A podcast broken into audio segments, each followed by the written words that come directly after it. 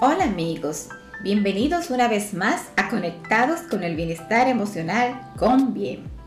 Hoy seguimos con el tema tan importante de la autoestima, que como siempre digo, es la base de lo que somos y hacemos. La semana pasada conversamos sobre las funciones que tiene la autoestima en las personas para tener calidad de vida. Y decíamos que la construimos a lo largo de nuestra vida y es que no nacemos con baja o alta autoestima. Evoluciona a medida que vivimos nuestras experiencias. Los eventos que tienen mayor influencia suelen ser aquellos que marcan nuestra infancia, como lo fueron la manera en que nos trataron nuestros padres, profesores o amigos. Es por esto que ciertas situaciones de la niñez pueden causar un profundo impacto sobre tu autoestima, de los cuales podemos mencionar si fuiste ignorado, no fuiste escuchado, el abuso físico o psicológico, el que no te respetaban, si no, si no recibías atención y solo indiferencia, si no recibiste amor, afecto, si sentiste rechazo, si te exigieron más en lugar de reconocer tus esfuerzos, si te culparon por tus fracasos en vez de aceptarlos, no sentiste que alguien te protegía cuando necesitabas, por lo tanto te sentiste abandonado y sin seguridad. No te sentiste aceptado.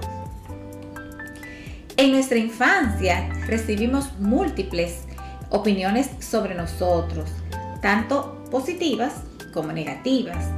Pero por alguna razón, las malas son las que prevalecen por encima de todas. Y es que están asociadas a una emoción muy fuerte que hace que se guarde en nuestros recuerdos.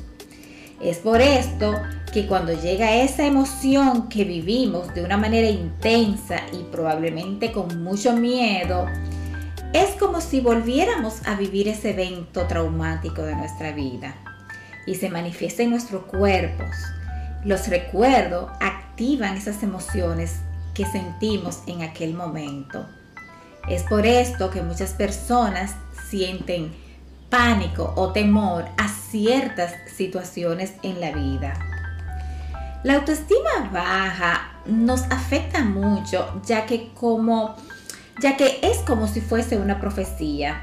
Si no te sientes valioso, tarde o temprano vas a terminar comportándote de esa misma forma. Una baja autoestima puede cambiar la conducta de las personas para confirmar que no tiene el valor que quiere, creándose un círculo vicioso del cual es difícil escapar. Las personas te tratan como te perciben, las personas te tratan como tú te valoras. Eres tú que transmites si pueden confiar en ti o no. Por lo tanto, también transmite tu valía a los demás. Y en esa misma medida te van a tratar. No son los demás, somos nosotros quienes reflejamos nuestra valía. En nuestra próxima cápsula seguimos con este tema tan importante Gracias por escuchar Conectados con el Bienestar Emocional con Bien. Y recuerda que tú decides ser la versión de persona que quieres ser en la vida. Bye.